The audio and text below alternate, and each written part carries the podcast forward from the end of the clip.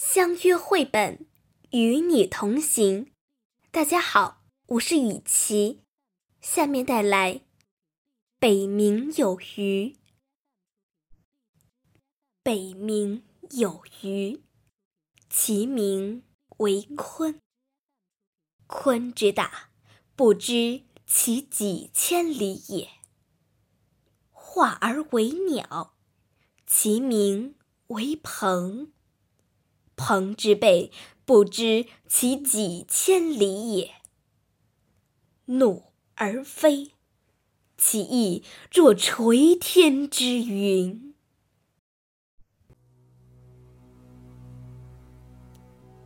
很久以前，在一个叫北冥的地方，生活着一条好大好大的鱼。它有多大呢？我有很长时间没有见过它了，已经不太记得了。当然，这条鱼并不是生来就这么大的。它也曾是条小鱼，就生活在我们镇东边的海湾里。我们那个镇就像很多普通的镇一样，有一些人，一些树，和一些房子。那个时候，我常常见到它。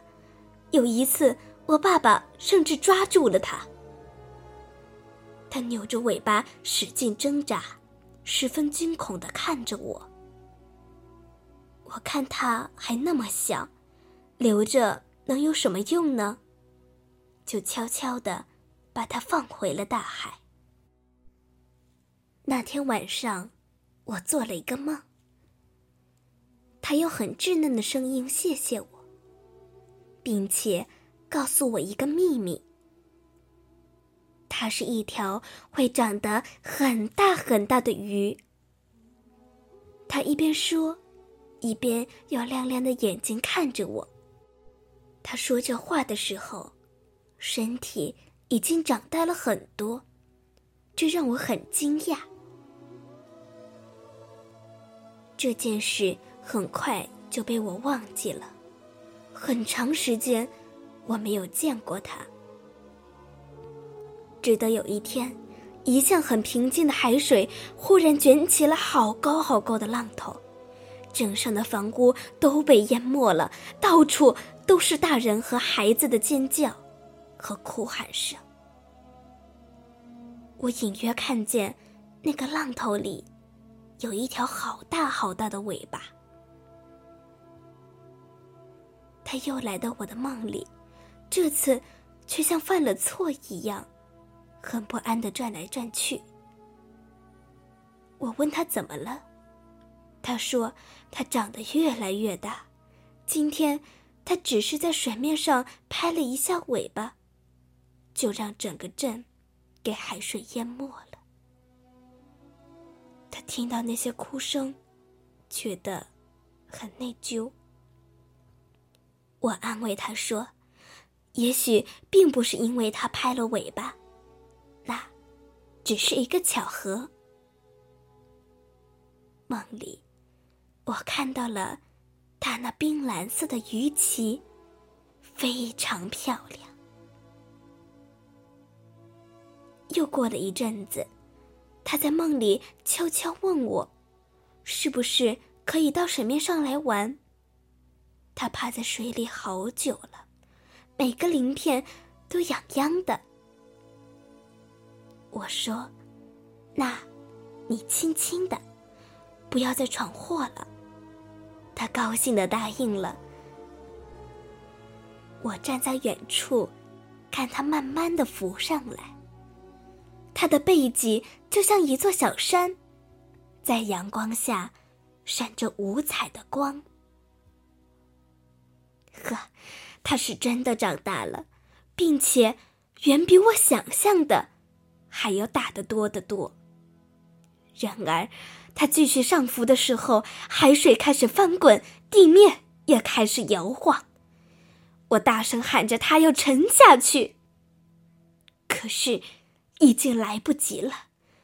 他慌忙的往水里沉，海面形成巨大的漩涡，紧接着所有的海水都卷了上来，混合着海滩上的沙子，再一次把小镇淹没了。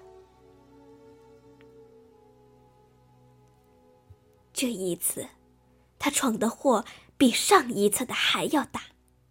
好多人家的房子都只剩下一个屋顶了。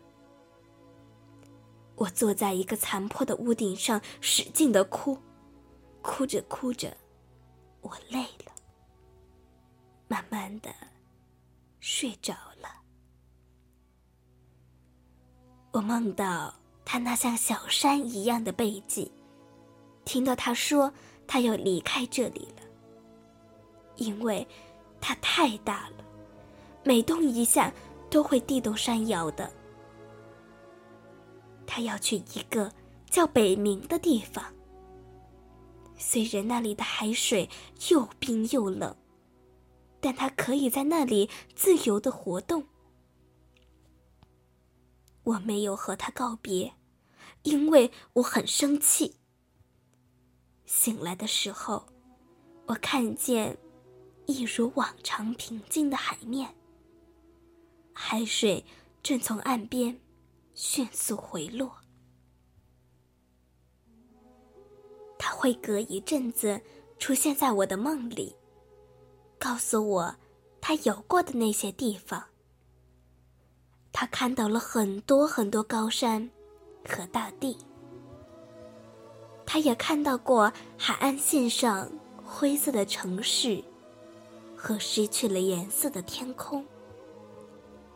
他一刻不停的游，一直到了北冥。可是，他的身体也越长越大。有那么一次，当海水退潮了以后，他就在岸上搁浅。我梦见他一张一合的嘴巴，我很着急的想让他回到水里。可是，他那么大。不管我怎么使劲的推他，他动也不动一下。他问我还生不生气？他不是故意要让海水淹没小镇，他也不是故意要让小镇地震。那只是因为他太大了。他问我可不可以原谅他。其实，我早就不生气了。我知道他不是故意的。我现在，只希望他能快点回到海里。我每个晚上都会去梦里看他，他的呼吸越来越微弱。他叫我不用担心，他会好起来的。他说，如果。他是一只鸟就好了，他一定会飞得远远的，不会再伤害任何人。谁知道，他就真的变成一只鸟了。他的鳞片渐渐变成了羽毛，它那两片巨大的鱼鳍也变成了像鸟一样的翅膀。它就这样忽然起身。扑扇着巨大的翅膀，飞了起来。我从梦中惊醒，发现家里的窗户正被风吹得啪啪响。推开大门，一阵狂风吹得我都快飞起来了。我眯着眼，抬起头，看见一只很大很大的鸟，从太阳前面飞过。我最后一次梦见他的时候，他说他在另一个很大很大的星球上，他很想念小镇，也很想念我，只是他再也不能回来了。他告诉我，每当他想起我的时候。他会在另一个星球上扑扇一下翅膀。这个时候，我就会感到一阵风吹过。